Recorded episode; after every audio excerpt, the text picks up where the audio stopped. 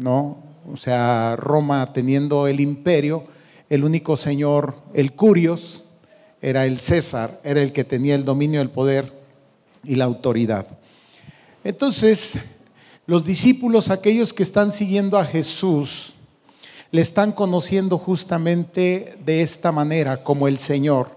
Así ellos ven cómo Jesús habla, hablamos del sermón del monte, entonces lo oyen hablar y dicen, este hombre tiene algo distinto a los escribas, a los fariseos, porque este hombre habla con poder y habla como con autoridad. Y cuando descienden de la montaña, y entonces Jesús sana a un leproso, Jesús levanta a la suegra de Pedro que tiene fiebre, Jesús sana a otras personas. Entonces dicen, que, ¿quién es este hombre? Jesús decide cruzar del otro lado del mar de Galilea, de eso hablamos la semana pasada, y se encuentran con una situación difícil, una tempestad, vientos, una tormenta, a punto ellos de naufragar, claman a Jesús y Jesús se levanta y reprende la tormenta y calla los vientos y ellos se preguntan, ¿quién es este? Bueno, si ustedes esperaban que eh, Jesús y estas experiencias quedaran ahí, no, todavía hay una más que aguarda. Hay algo más que Jesús quiere mostrar a sus discípulos y justamente de eso vamos a hablar en esta, en esta hora, en este tiempo. Vamos a hablar sobre qué es lo que ocurre cuando Jesús cruza del otro lado del mar de, Galilea, la tormenta se ha, calmado, llegan a tierra, se empiezan a internar y algo ocurre. ¿Qué es lo, lo que ocurre? Vaya conmigo, ahí en su Biblia, al Evangelio según San Marcos, capítulo 5. Y esto es lo que ocurre. Este pasaje, igual que el anterior, está en los tres evangelios, los primeros tres evangelios, que llamamos los evangelios sinópticos, Mateo, Marcos, Lucas. Y hemos dicho que, bueno, hay algunas variantes, cada uno de alguna manera agrega nos da algunos elementos que enriquecen el texto. Ya están del otro lado Jesús y sus discípulos y hay una, una nueva experiencia les aguarda y es esta. Vinieron al otro lado del mar a la región de los Gadarenos. Y cuando salió él de la barca, enseguida vino a su encuentro de los sepulcros un hombre con un espíritu inmundo que tenía su morada en los sepulcros y nadie podía atarle ni aun con cadenas, porque muchas veces había sido atado con grillos y cadenas, mas las cadenas habían sido hechas pedazos por él y desmenuzado los grillos y nadie le podía dominar. Y siempre de día y de noche andaba dando voces en los montes y en los sepulcros e hiriéndose con piedras. Cuando vio pues a Jesús de lejos, corrió y se arrodilló ante él y clamando a gran voz dijo, ¿qué tienes conmigo, Jesús, Hijo del Altísimo? Te conjuro por Dios que no me atormentes. Porque le decía, sal de este hombre, espíritu inmundo. Y le preguntó, ¿cómo te llamas? Y respondió diciendo, Legión me llamo porque somos muchos. Y le rogaba mucho que no los enviase fuera de aquella región. Estaba ahí cerca del monte un gran hato de cerdos paciendo. Y le rogaron todos los demonios diciendo, envíanos a los cerdos para que entremos en ellos. Y luego Jesús les dio permiso y saliendo aquellos espíritus inmundos, entraron en los cerdos, los cuales eran como dos mil. Y el hato se precipitó en el mar por un despeñadero y en el mar se ahogaron. Y los que apacentaban los cerdos huyeron y dieron aviso en la ciudad y en los campos. Y salieron a ver qué era aquello que había sucedido. Vienen a Jesús y ven al que había sido atormentado del demonio, que había tenido la legión sentado, vestido y en su juicio cabal, y tuvieron miedo. Y les contaron lo, los que lo habían visto, cómo le había acontecido al que había tenido el demonio y lo de los cerdos, y comenzaron a rogarle que se fuera de sus contornos. Al entrar él en la barca, el que había estado endemoniado le rogaba que le dejase estar con él, mas Jesús no se lo permitió, sino que le dijo, vete a tu casa, a los tuyos, y cuéntales cuán grandes cosas el Señor ha hecho contigo y cómo ha tenido misericordia de ti. Y se fue y comenzó a publicar en Decápolis cuán grandes cosas había hecho Jesús con él y todos se maravillaban. Señor, delante de ti estamos en esta hora. Te alabamos, te bendecimos, te damos honra y gloria. Nos acercamos a tu palabra esperando encontrar alimento para nuestras almas. Por eso pedimos, Señor, que tu Espíritu revele esta, esta palabra en nuestros corazones, nos muestre aquella enseñanza que uy, tú tienes para nosotros. Llevamos delante de ti nuestras necesidades, nuestras cargas, aquellas cosas que nos apuran, nos preocupan. Señor, permite que en ti encontremos descanso, que podamos estar quieta y reposadamente escuchar tu voz, aquello que tú tienes que decirnos. De lo demás, Dios, encárgate tú. Lo pedimos en el nombre de Jesús. Amén y amén. Te decía que si un propósito tienen los evangelios es mostrarnos a Jesús como Señor, como el Señor. Así hemos visto que entonces Él tiene dominio, Él tiene poder y Él tiene autoridad.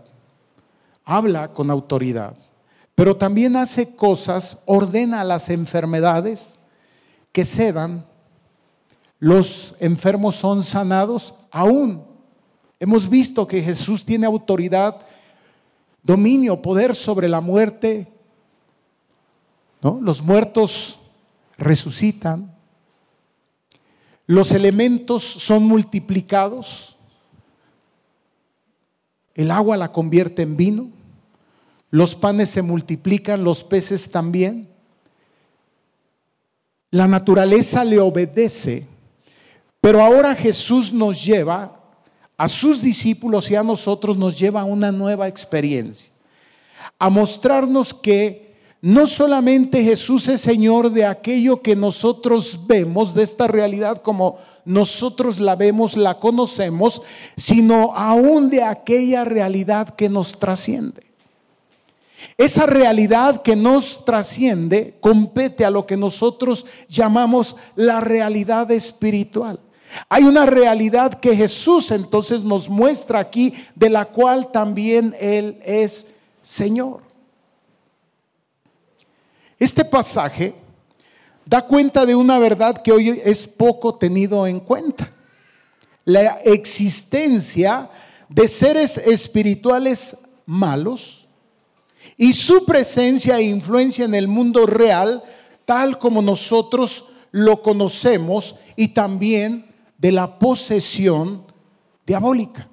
Miren, me voy a ayudar un poco con esto. Esta es la realidad como nosotros la conocemos, de aquí para acá.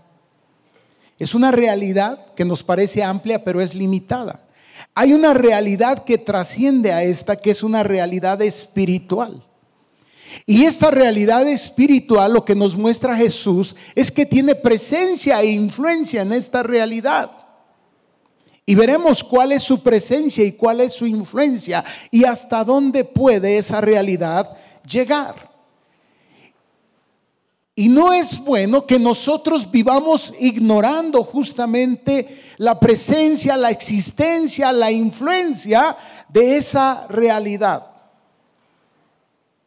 Como te decía, la existencia de seres espirituales. Entonces, en esta realidad hay seres espirituales, creados también por Dios. Y sí, déjenme ponerlo de esta manera seres espirituales buenos y seres espirituales malos. Veremos cuál es su origen. A los seres espirituales buenos les llamamos ángeles que están al servicio de Dios. Y a los seres espirituales malos les llamamos demonios que están al servicio de Satanás.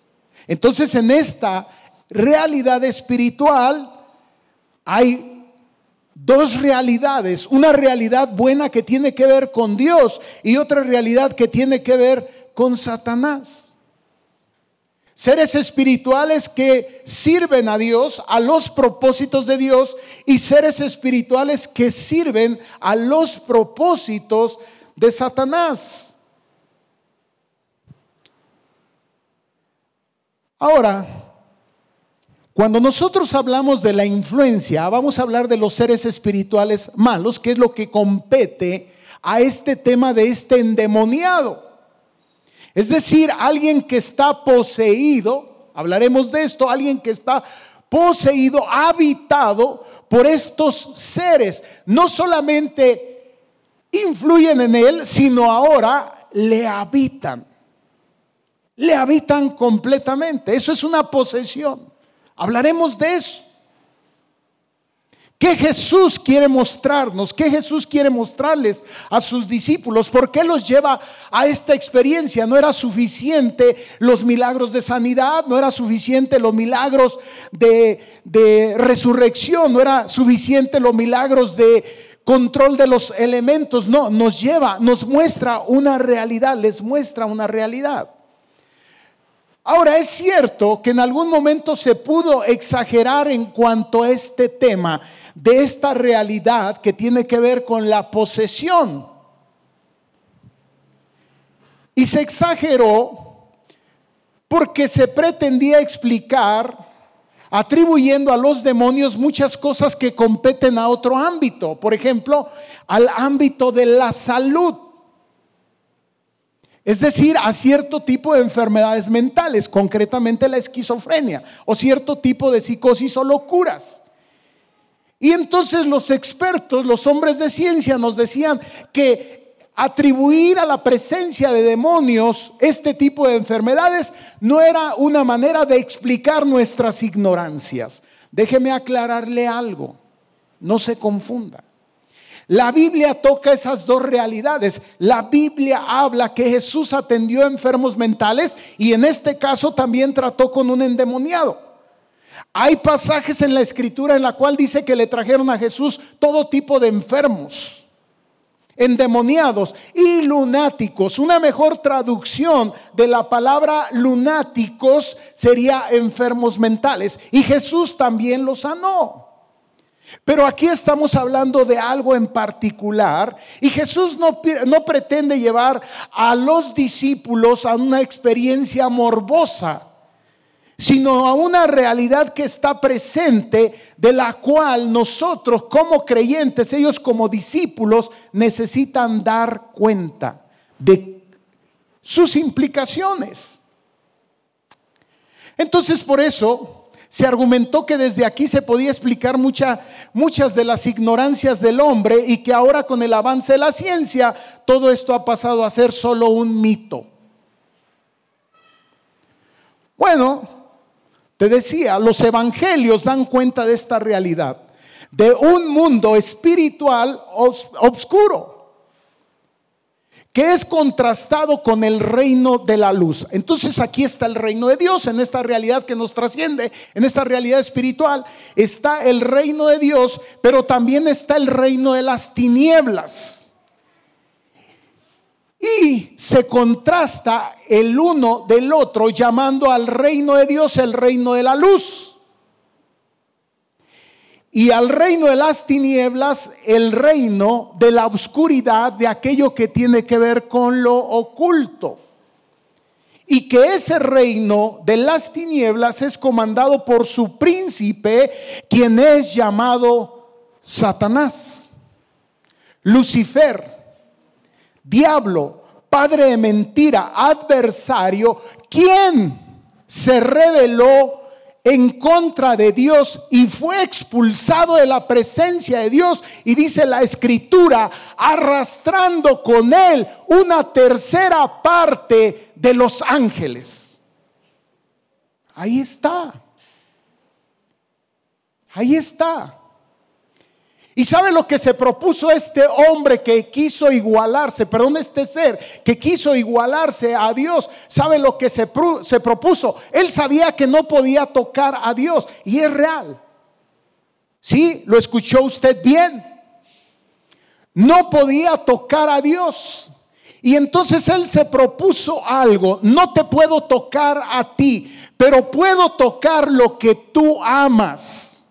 Puedo lastimarte lastimando lo que tú amas. ¿Y qué es lo que Dios ama? Lo que Dios ama es al hombre y a la mujer. Juan 3:16. Porque de tal manera amó Dios al mundo que dio a su Hijo unigénito para que todo aquel que en Él cree no se pierda, mas tenga que vida eterna. Satanás sabe que Dios ama, te ama a ti, me ama a mí. Y Satanás se ha empeñado en destruir lo que Dios ¿qué? ama. Jesús denunció la obra de Satanás. Y él dijo, el ladrón no viene sino para hurtar, matar y destruir. ¿Cuál es entonces la intención de Satanás? Destruir la obra de Dios, destruirte a ti, destruirme a mí. Y lo estamos viendo en este hombre. En este hombre que se lastima a él mismo. Veremos cómo llegó ahí. Ponga atención a lo que sigue. Es muy importante que usted entienda esto. Después de la caída, la desobediencia del hombre en el Edén, ponga atención a esto, el hombre se dio su lugar y autoridad al diablo. Mire usted, cuando Dios crea al hombre y a la mujer, hay algo importante que Él les da. Los pone como mayordomos de la creación y les da dominio, poder y autoridad sobre de ella. Sobre de ella. El hombre estaba llamado a gobernar todo lo creado. ¿Se puede usted imaginar? No, las cosas no tenían que ser así como hoy son. Créame, no tenían que ser como hoy son. Sin embargo, Satanás viene y toca el corazón del hombre y lo contamina con lo mismo que su corazón, por decirlo, está contaminado. ¿Y qué le hace? Le hace una propuesta al hombre para que deje a Dios y se enfoque en su propuesta. ¿Me está entendiendo? Es muy importante que usted entienda esto. ¿Y qué es lo que ocurre? Aquí viene el punto que cuando el hombre cede a la propuesta de Satanás, ponga atención por favor, le entrega el dominio, cede el dominio que Dios le había dado a él. ¿A quién se lo entrega? A, Satanás. Le entrega el dominio, la autoridad. Es decir, él se rinde, cae bajo a sus pies. La misma propuesta que el diablo le hizo a Jesús. Todo eso te daré si postrado que me adoras. El hombre y la mujer se postraron ante Satanás y a partir de ese momento, entonces ponga atención a esto, no solamente ellos quedan sujetos a su dominio, sino las cosas que estaban sujetas a ellos también quedan sujetas a su dominio. Por eso a Satanás se le llama el príncipe de este mundo. Él ha establecido a través del hombre un sistema de gobierno que no obedece a Dios que no obedece a los intereses de Dios, sino obedece a los intereses de quién? Del diablo. Pocas veces usted me oye predicar de esto. Pero es importante que yo predique de esto, que hable de esto, que usted entienda qué es lo que está acá de por medio. ¿Por qué Jesús lleva a sus discípulos a esta experiencia? Entonces, después de la caída, desobediencia del hombre en el Edén, el hombre cede su lugar y su autoridad al diablo, quedando todo lo que se le había entregado al hombre bajo el dominio de aquel a quien, debajo de aquel quien lo había conquistado. Déjeme decirte que a lo mejor el hombre está muy contento, aunque no lo creo y lo veremos con el dominio de Satanás. Pero Pablo dice en una de sus cartas que la creación gime por ser liberada. Aquí hay un punto, lo veremos. No hay manera en la cual el hombre pueda hacerse libre de ese yugo. No hay una sola manera. La única posibilidad es que alguien lo libere. La única posibilidad es que alguien rompa ese yugo, que es una esclavitud. ¿Y sabe quién es ese alguien? Usted sabe quién es. Jesús, ¿quién? El Señor. El que tiene el dominio y el poder de esto, de esto y de todo. Y veremos que los demonios lo saben y lo saben muy bien. Creo que mejor que nosotros.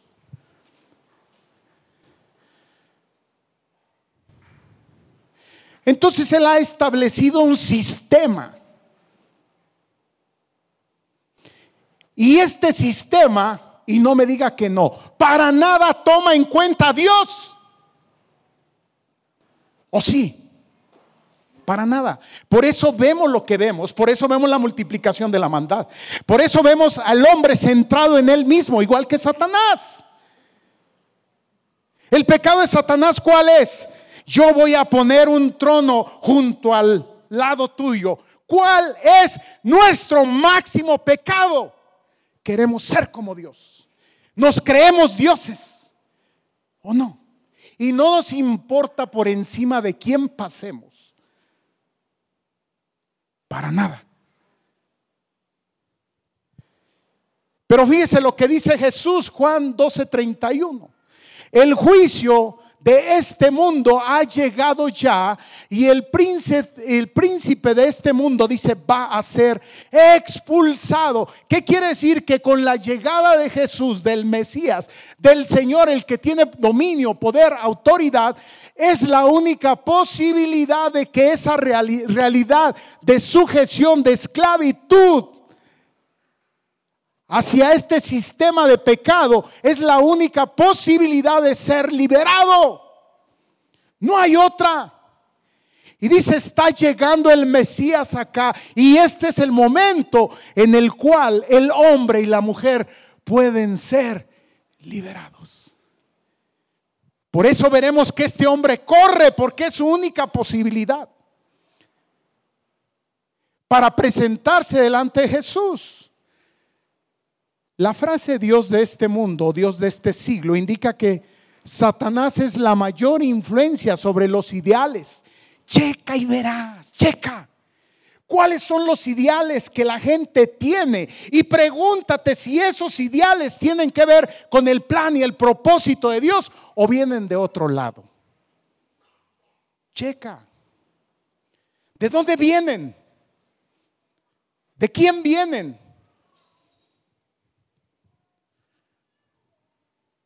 ¿De dónde? ¿Son buenos delante de Dios? Esos deseos, esos anhelos, ¿vienen de la presencia de Dios o vienen de un mundo oscuro? Y tendremos que reconocer que muchas veces vienen del mundo oscuro.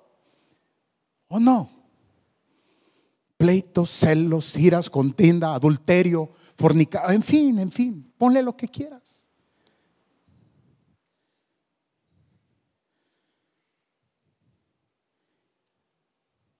La frase Dios de este mundo, Dios de este siglo indica que Satanás es la mayor influencia sobre los ideales. Velo y verás. Los ideales parecen nobles, parecen buenos, pero al final siempre terminan torcidos. Su influencia abarca las filosofías del mundo, la educación, el comercio, lo que hoy se está proponiendo, el, el, modelo educativo sobre el cual nuestros hijos van a ser formados. ¿Dónde está Dios en medio de esto? Y la gente tranquila, relajada. Cuando dice Pablo que no deberíamos de ignorar sus maquinaciones, sus intenciones, su propósito, que es destruir la humanidad. Destruir las familias, destruir las parejas, destruir Es decir, la auto aniquilación, la autoeliminación, como lo estamos viendo en su máxima expresión en este hombre, el endemoniado Gadareno. Cuando la Biblia dice que tiene que Satanás tiene poder sobre el mundo, debemos recordar que Dios le ha dado dominio solo sobre los incrédulos. Hay otra realidad a los creyentes. Mire, ¿qué es lo que ha pasado? En Cristo Jesús hay un momento en el cual, como este endemoniado, corrimos a sus pies, reconociéndolo como la única fuente que podía traer libertad, liberación a nuestra vida. Y Él nos ha liberado. Y dice la palabra que ya no estamos bajo su imperio. Ha roto el yugo. Nos hizo libres. Que de cuando en cuando escuchemos la voz. A veces de vez en diario, eso es otra cosa. Pero ya no tiene poder y autoridad sobre nuestra vida. Amén. No tiene más poder y autoridad que la que usted le otorgue si usted ha venido a Jesús. Pablo nos dice en Colosenses 1:13, Él nos libró del dominio de la oscuridad y nos trasladó al reino de su amado Hijo. Eso es lo que el Señor ha hecho en nuestra vida. Te decía, Satanás le hizo el mismo ofrecimiento a Jesús que le hizo a Adán y Eva, que nos hace a nosotros. Pero ¿sabe lo que ocurrió con Jesús? Él lo rechazó. Y no solamente lo rechazó, sino que en la cruz, ponga atención, le quitó el dominio y la autoridad. Por lo tanto, hoy nosotros podemos ser libres.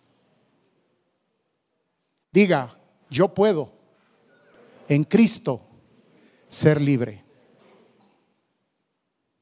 Esto es real. ¿Libres de qué? De la esclavitud del pecado. Mire, la Biblia dice que un esclavo no se puede hacer a sí mismo libre.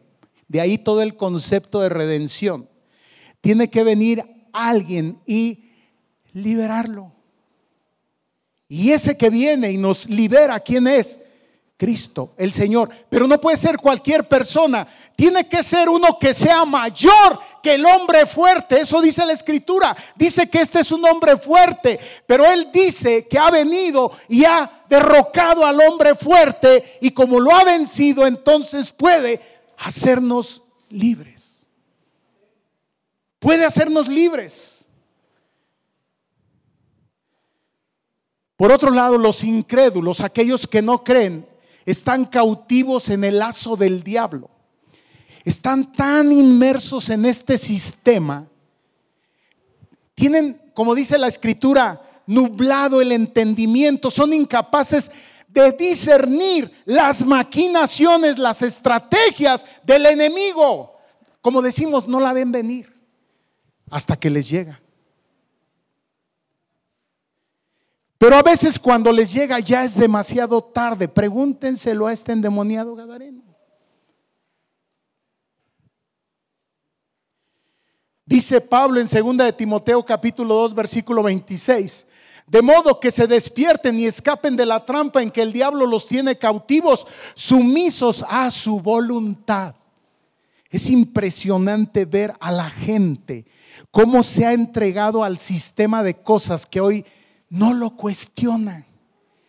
Vive, se adapta, se aliena al sistema y cree que está llamado no sé a qué. En ese sistema, cuando está llamado a no solamente identificarlo, sino denunciarlo. Ese reino oculto Dice el apóstol Juan en su primera carta, capítulo 5, 19, que están bajo el maligno. Sabemos que somos hijos de Dios y que el mundo entero está bajo el control del maligno. Es una realidad. Que están bajo esclavitud.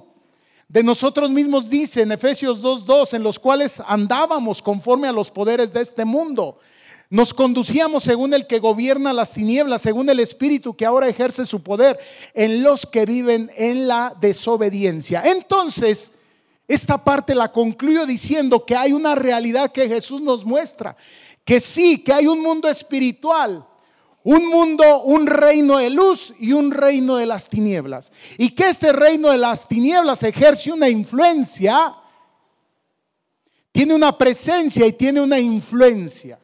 Y que estamos llamados a tener cuidado de eso. Pero que Jesús nos puede liberar, a ser libres. Él tiene el poder para romper el yugo de esa relación en la cual, según leímos aquí, en algún momento vivíamos. Ahora, bien, eso es influencia, eso es tentación, si quieres hasta un poco de opresión, pero ¿qué es posesión? ¿Cómo se llega ahí? Porque una cosa es ser influenciado, dejarse seducir por ese sistema y por este reino, y otra cosa es entregarse a ese reino. Y esa es la diferencia. La posesión es ceder la voluntad. La escritura enseña que así como Dios no puede entrar en el corazón del hombre y habitar el corazón del hombre, a menos que el hombre abra su corazón, ni el demonio ni los espíritus pueden habitar al hombre a menos que el hombre abra su corazón. Entonces, ¿qué es la posesión? La posesión es ceder la voluntad abierta, franca, de manera... Y dirás, ¿y cómo se hace eso? ¿Cómo se llega hasta ahí? Ah, mil maneras de llegar ahí. Cuando la gente no solamente se deja influenciar, sino que cree que puede tomar una ventaja justamente de este reino y de este sistema, alcanzar algunos acuerdos para entonces conquistar lo que el diablo le ha ofrecido. Y entonces pactos, conjuros, amarres, ¿le suena conocido?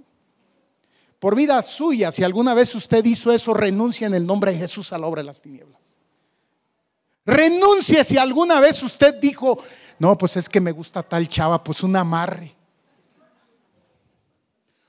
¿Ha oído hablar de eso? Es una realidad. ¿Cómo comenzó este hombre? No lo sé. A lo mejor empezó con la lectura de las cartas. A lo mejor empezó con la Ouija. A lo mejor, no sé con qué empezó. A lo mejor empezó con el brujo, a lo mejor pero cada vez se fue adentrando hasta que de una vez y por todas, ¿qué hizo? Le cedió su voluntad y entonces su cuerpo vino a ser habitación de quién? De los demonios. Dígame si esto no está tremendo. El hombre decide. El hombre coquetea. El hombre juega, el hombre cree que puede ser más listo que Satanás. El hombre cree que se puede salir con la suya. Mentira. Cede la voluntad a Satanás. Y entonces ahí están todas las consecuencias. Entonces todo puede iniciar de manera muy inocente poniéndose una máscara de Halloween, ¿no es cierto? es que, ¿qué, qué tiene que ver, dirá Pablo, el reino de las tinieblas con el reino de la luz? ¿Qué tiene que ver Belial con Dios, con Cristo? Coquetear. ¿Qué tiene que ver? No tiene que ver absolutamente nada. Un hijo de Dios discierne, entiende de qué se trata, sabe lo que está detrás de esto. Puede discernir. ¿Qué comunión tiene la luz con las tinieblas? dirá Pablo. Segunda carta de Corintios, versículo 6, capítulo 6, verso 14. ¿Cómo termina este hombre? Termina de una manera terrible. Terrible no vestía ropa. ¿Tú sabes lo que la ropa significa? La ropa significa dignidad. Esta gente que se entrega termina así, termina y termina muy mal. No hay dignidad. ya no moraba en casa. Yo les decía a los hermanos que la palabra casa en el concepto judío es muy diferente a lo que nosotros entendemos. La palabra en griego es oikos y el oikos es un lugar de seguridad. Recuerda al hijo pródigo, ¿de dónde se va? Se va de la casa y de todo lo que le representa la seguridad, pero también la autoridad. Justamente el camino del engaño es el camino de la rebeldía, ¿no es cierto? Dice que era feroz en gran manera, imagínense, agresivo, violento, que la gente le tenía miedo, que gritaba de día y de noche. ¿Alguna vez te has levantado así gritando? Y que tenía tendencias suicidas. Ahora estoy terminando. ¿Por qué corre a Jesús? ¿Por qué corre a Jesús este hombre? Y yo me pregunto, hay dos realidades en él. Una realidad que es él y otra realidad que lo habita, que es el mundo de los demonios. ¿Quién corre a Jesús? ¿Él o los demonios? Él. ¿Qué quiere decir esto? Mira, por más demonios que posean a un hombre, no es su condición, no fue llamado para eso. Dios creó al hombre para que su espíritu lo habite y el hombre de manera natural, el hombre se va a rebelar contra esa posesión. Y eso es lo que encontramos acá, un conflicto en lo profundo de él, en algo que llamamos conciencia espiritual. Él sabe que está perdido. Él sufre toda esta condición, seguramente que sí. Y sabe que ahí hay un hombre, el único que lo puede liberar de esta condición. Y corre y se postra, pero los demonios no. Los, demonios se resisten, pero lo que sigue es por demás impresionante. Los primeros que reconocen quién Jesús es, quién creen que es, los demonios. Y lo que sigue todavía es más impresionante. Cuando Jesús les dice, dejen a este hombre, salgan de este hombre, ¿sabe lo que los demonios le dicen a Jesús? Le dicen, no nos mandes al averno, no nos mandes al infierno. Y yo pregunto, ¿por qué los demonios no quieren ir al infierno? ¿Sabe por qué? Porque los demonios saben lo que hay ahí. ¿Y qué es lo que hay en el infierno? ¿Sabe lo que hay en el infierno? Dolor. Y yo digo, ¿cuánta humanidad se dirige a donde ni los demonios quieren estar? ¿Cuántos hombres y mujeres engañados por Satanás se están dirigiendo hacia donde los demonios no quieren estar? Siquiera danos la oportunidad de estar aunque sean esos cerdos.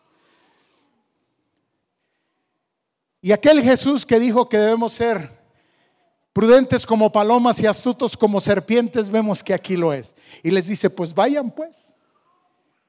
Y se van a este ato de cerdos y luego el acto de cerdos, ¿qué hace? Se precipita y se mueren. ¿Quién? Los cerdos y los demonios. ¿Sabe dónde terminaron? En el infierno. Amados, ¿qué nos muestra Jesús a través de este pasaje? Uno, ya lo dijimos, Él es Señor. Él tiene la autoridad. Él está por encima de todas las cosas. Él gobierna. Él es el único que nos puede liberar y nos ha liberado. Aquellos que hemos creído en Jesús por la fe hemos sido hechos libres. Amén. ¿Usted ha sido hecho libre? Levante su mano y diga, yo he sido hecho libre en Cristo Jesús. Si no, este es el momento para que usted declare a Jesús que, Señor, que si confiesas con tu boca que Jesús, si crees en tu corazón, que si, si confías con tu boca que Jesús es el Señor, crees en tu corazón que Él le levantó de los muertos, ¿eres qué? Salvo. Con, la, con, la, con el corazón se cree para justicia, pero con la boca se confiesa para qué? Salvación. Mire, hay que estar recordándole constantemente al demonio en quién hemos creído. Porque de repente Él nos quiere engañar y quiere decir, tú eres mío. Y dices, no, nanay. Yo he creído en quién? Jesús. Él me ha hecho libre. Soy libre. Ahora, termino con esto. Hemos visto que Jesús es Señor, dominio, poder y autoridad. Su enseñanza por encima de la, de la enseñanza de cualquier hombre. Su obra por encima de cualquier hombre. Puede sanar, puede resucitar, puede multiplicar los elementos, puede detener las tempestades, puede aún expulsar a los demonios. Pero sabe algo, eso no es lo más importante. No es lo más importante saber esto, sino lo más importante es saber que Jesús no solamente es el Señor, sino Jesús es que mi Señor. Déjeme decirle algo que ocurrió. Los discípulos poco a poco fueron entendiendo esto. Uno a uno fueron confesando y declarando. Y uno de los últimos que por ahí diríamos cayó, entendió, fue Tomás. Cuando se resistía al tema, al asunto de la resurrección. Cuando creía que la muerte podía sujetar y someter a Jesús. Cuando creía que todo se había terminado y viene Jesús, se presenta y le dice, no seas incrédulo sino creyente. Dice que Tomás cae delante de él. Y entonces aquí viene el punto, la gran confesión. Señor mío y Dios mío. ¿De qué sirve entonces que Jesús haga todo esto si en mi corazón no lo he declarado mi Señor? Si es mi Señor, entonces estoy sujeto a Él y le debo obediencia. Y no me sujeto y no me vuelvo a ser esclavo de ningún otro sistema. ¿Me estoy explicando?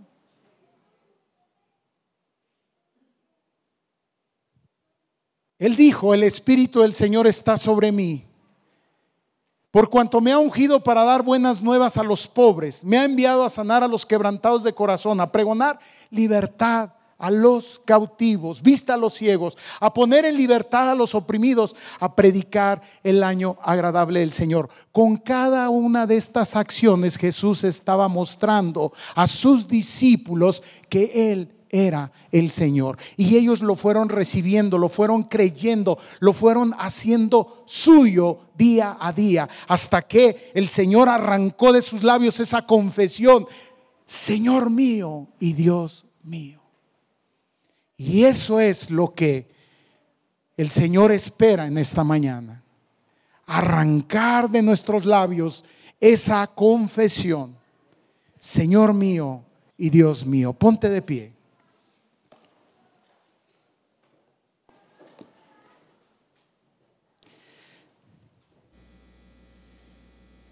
Señor, en esta mañana estamos delante de ti. Habemos muchos aquí, estoy seguro que podemos reconocer que en, el, en algún momento vivimos, Señor, bajo ese sistema. Pero tú, en Cristo Jesús, has venido y nos has hecho libres porque hemos creído en ti.